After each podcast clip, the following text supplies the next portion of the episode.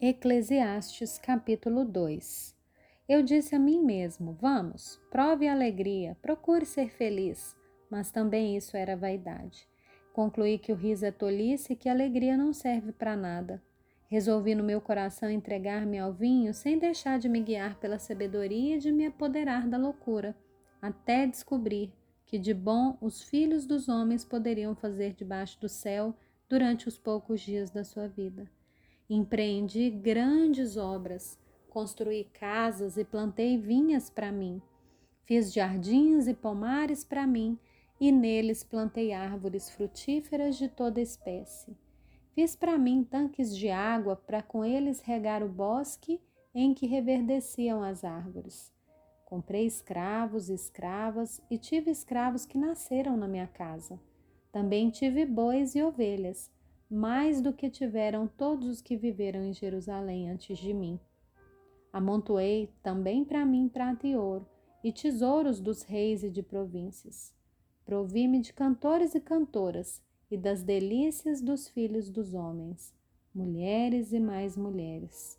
Eu me tornei importante e superei todos os que viveram antes de mim em Jerusalém, e a minha sabedoria nunca me abandonou tudo aquilo que os meus olhos desejaram, eu não lhes neguei, nem privei o meu coração de alegria alguma, pois eu me alegrava com todas as minhas fadigas e isso era a recompensa por todas elas.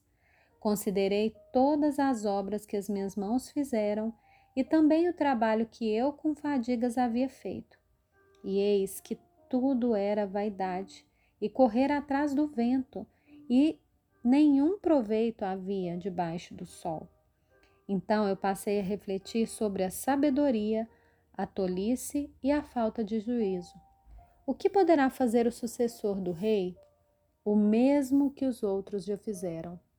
Então eu vi que a sabedoria é mais proveitosa do que a falta de juízo, assim como a luz traz mais proveito do que as trevas.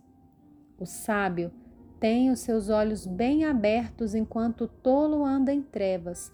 Contudo, entendi que a mesma coisa acontece com ambos. Aí eu disse a mim mesmo: O que acontece com o tolo acontece comigo também. De que adianta então ser sábio?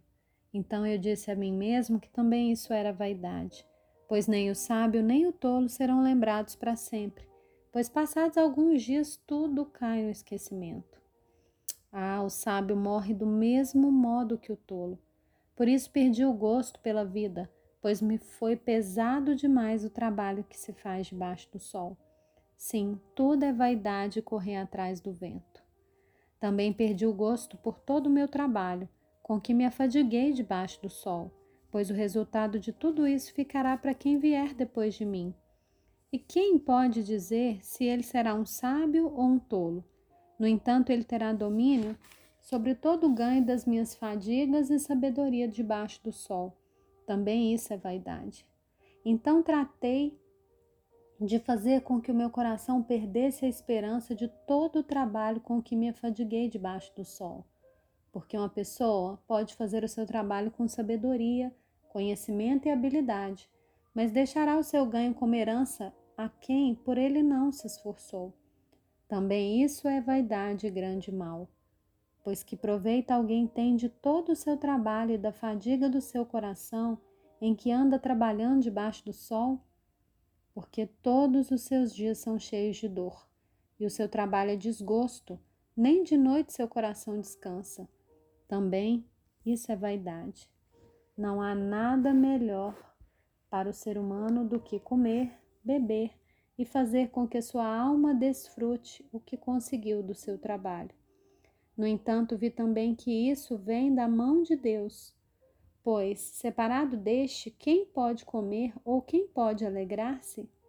Porque Deus dá sabedoria, conhecimento e prazer à pessoa que lhe agrada, mas ao pecador dá trabalho para que ele ajunte e amontoe a fim de dar aquele que agrada a Deus. Também isso é vaidade e correr atrás do vento.